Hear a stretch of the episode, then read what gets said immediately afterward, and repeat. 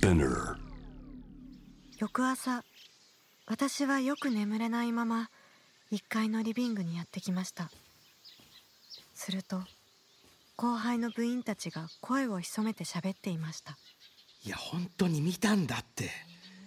俺だって夢かと思ったけど絶対そうじゃないんだ。本当に夜中の風呂場に出たんだよ。桜井くん何が出たの？浅見先輩。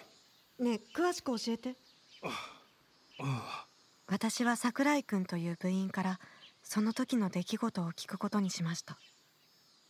昨日俺夜中に暑くて目が覚めたんです。ほらここってボロい扇風機しかないじゃないですか。うん。それでシャワー浴びようと思って風呂場に行ったら浴室に誰かいる音がしたんです。音？浴槽に浸かる水の音ですだけど浴室は真っ暗で変だなって思ってそれで俺ドア開けたんです。そしたら中には誰もいなくて。それって。みんな酔ってただけだって言うけどそんなことないんです。だって俺昨日は撮影でヘトヘトになってほとんど飲まずに寝たんですよ。じゃあ浴室にいたのは？きっと。まさか彼が見たのは？昨日の夜中私がプールで見た男と同じようでした。私はそのことを桜井くんたちに話しました。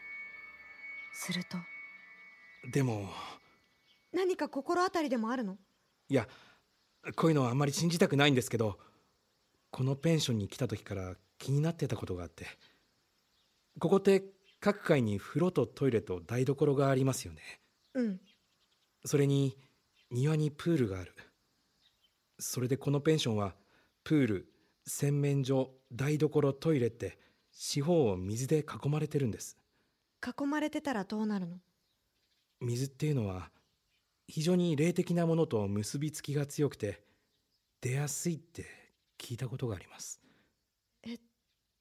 出るって幽霊が？桜井くんは真剣な表情で小さくうなずきましたその顔を見て私の脳裏にある出来事が思い出されました。孝太郎くんと凛子ちゃんのショットに映り込んだ。あの男ももしかしたら。そう思うと私は全身が震えました。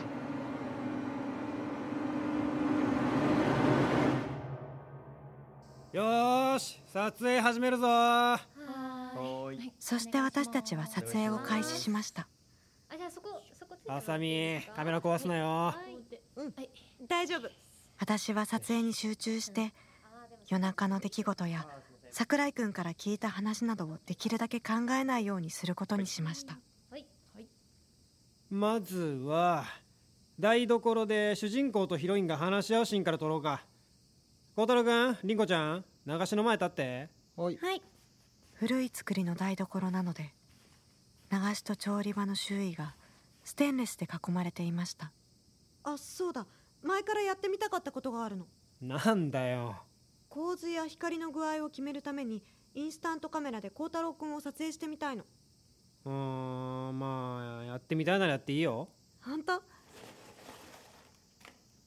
じゃあ孝太郎くん流しの前に立ってみて。はい。これでいいですか？そのままでお願いね。じゃあ撮るよその時でした。突然何かが割れる音がしたのです。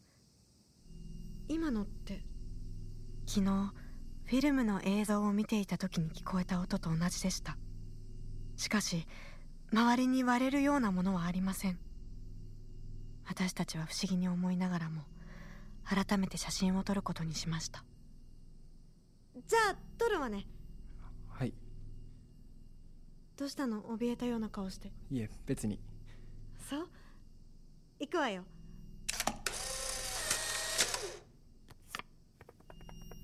どうだ？ちょっと待ってて。もうすぐ絵が浮かんでくるから。私は徐々に浮かび上がってくるその写真をみんなに見せました。だけどその写真には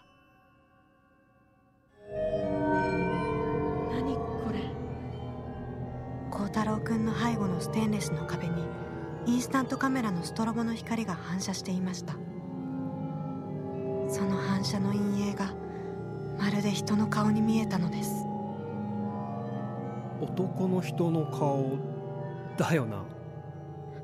いや凛子ちゃんどうしたの？戸惑う私に孝太郎くんがこう言いました。これは亮だよ。田中亮だよやっぱり亮さんだったんだ。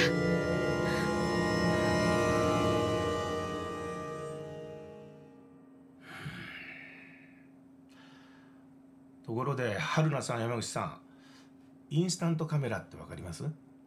ポラロイドカメラのことですよね。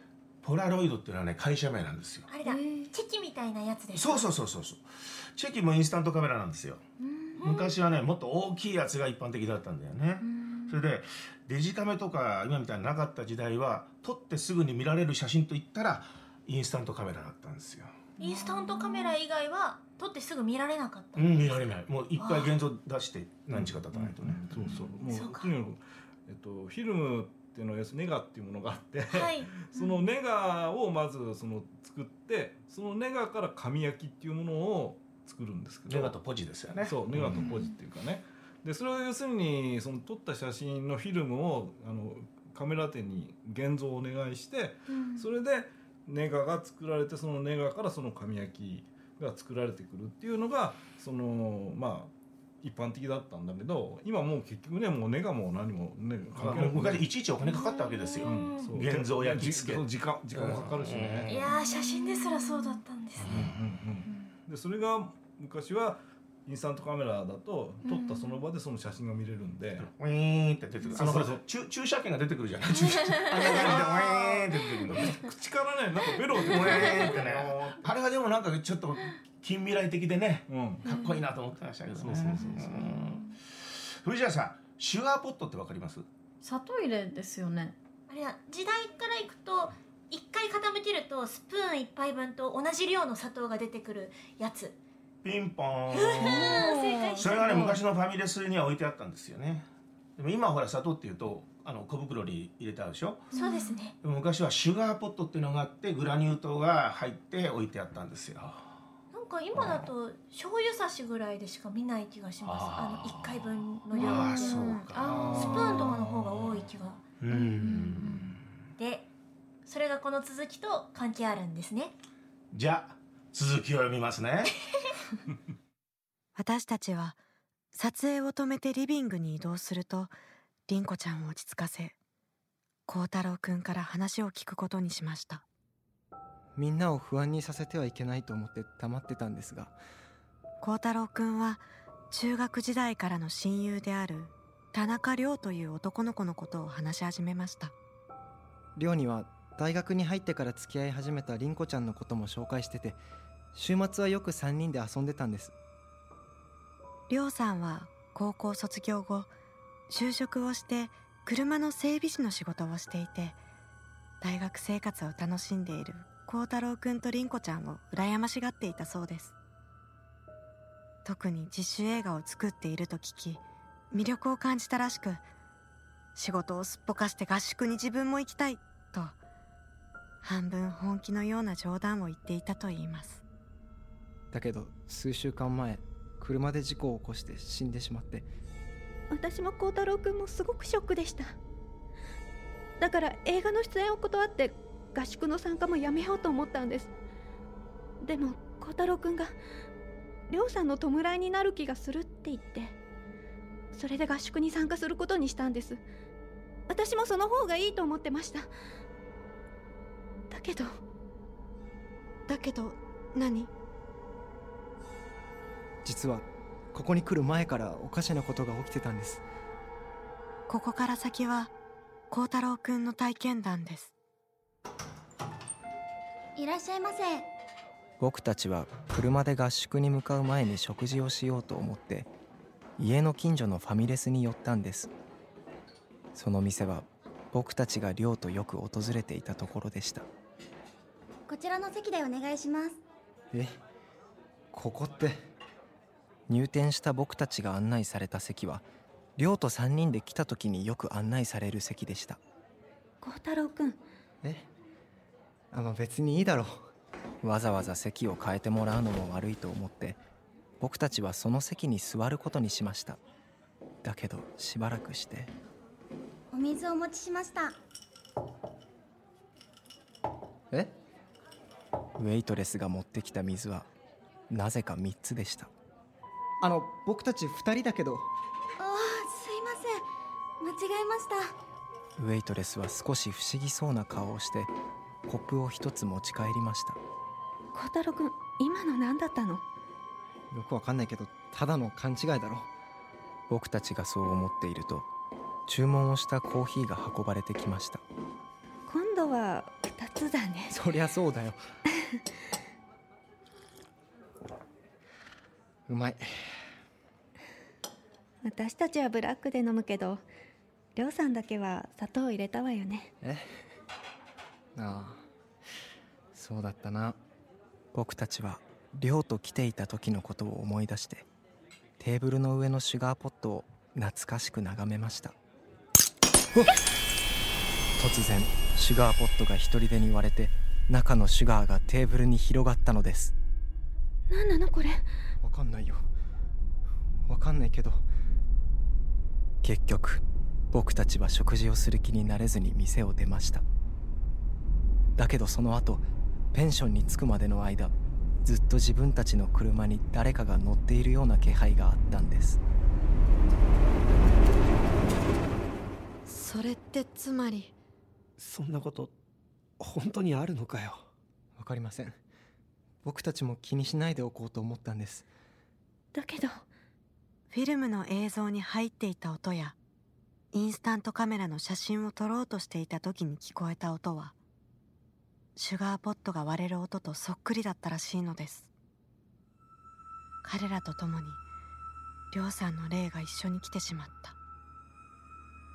私たちにはそう思えて仕方ありませんでした。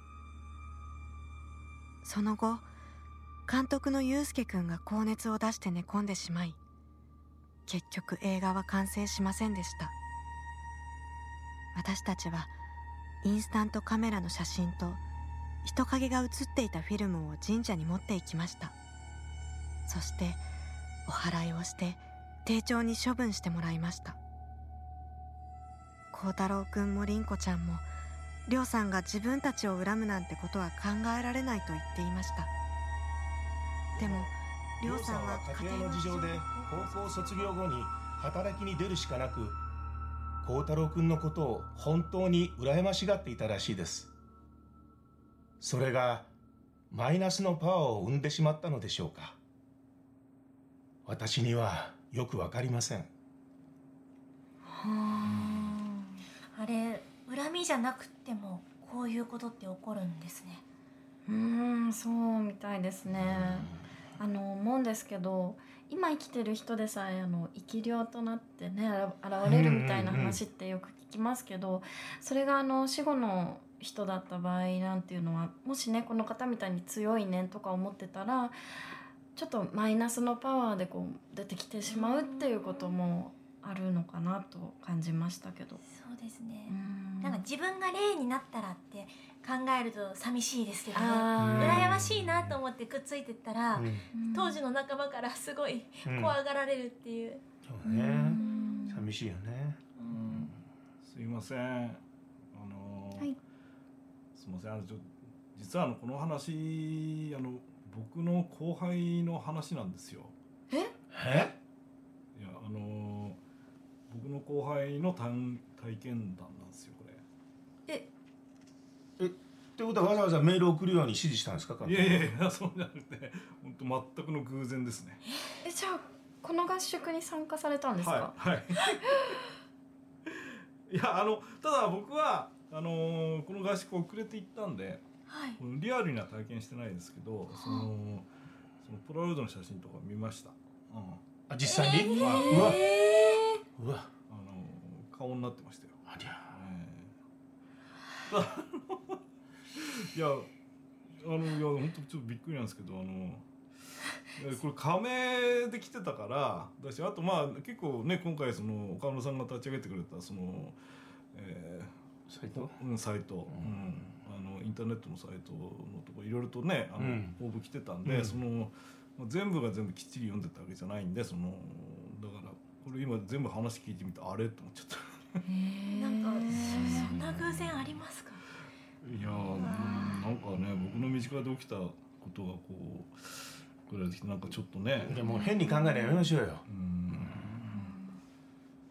あのちょっとジャケット着ますね。なんかこの部屋ちょっと寒くなってきましたよね。来ましたね。僕も上着を着ます。うん。ちょっと待ってね。うん。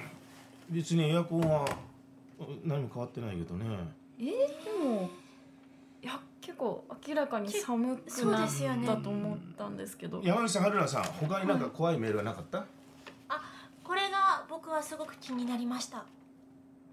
あこれ？でもどうなのかなって思ってて。どうなのかなって？あまり紹介しない方がいいかと思ったんですね。だってこれ心霊スポットで起きた恐怖体験なんで